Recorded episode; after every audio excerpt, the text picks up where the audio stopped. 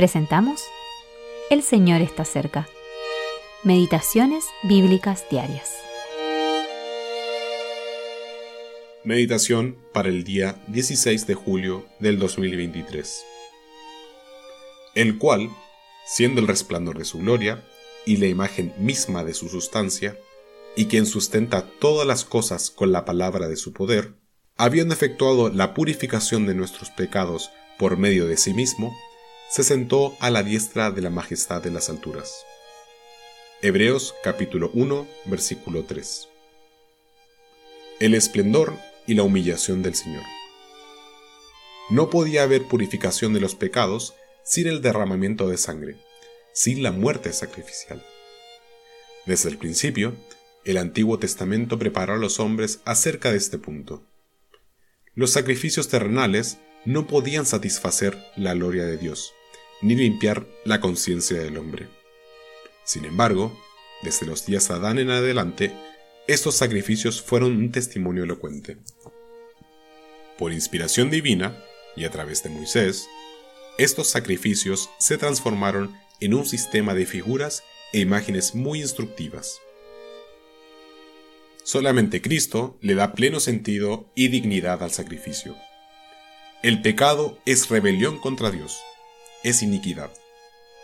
Por lo tanto, Dios es, invariablemente, el único afectado en este asunto, se trate de un error humano o no.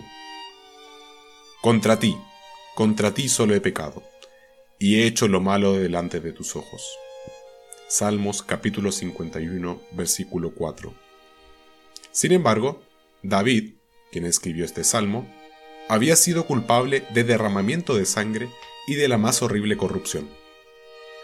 Como la majestad y el carácter de Dios están tan íntimamente involucrados, es Él quien se comprometió a resolver todo mediante su Hijo. Pero solo su muerte podía resolver este asunto.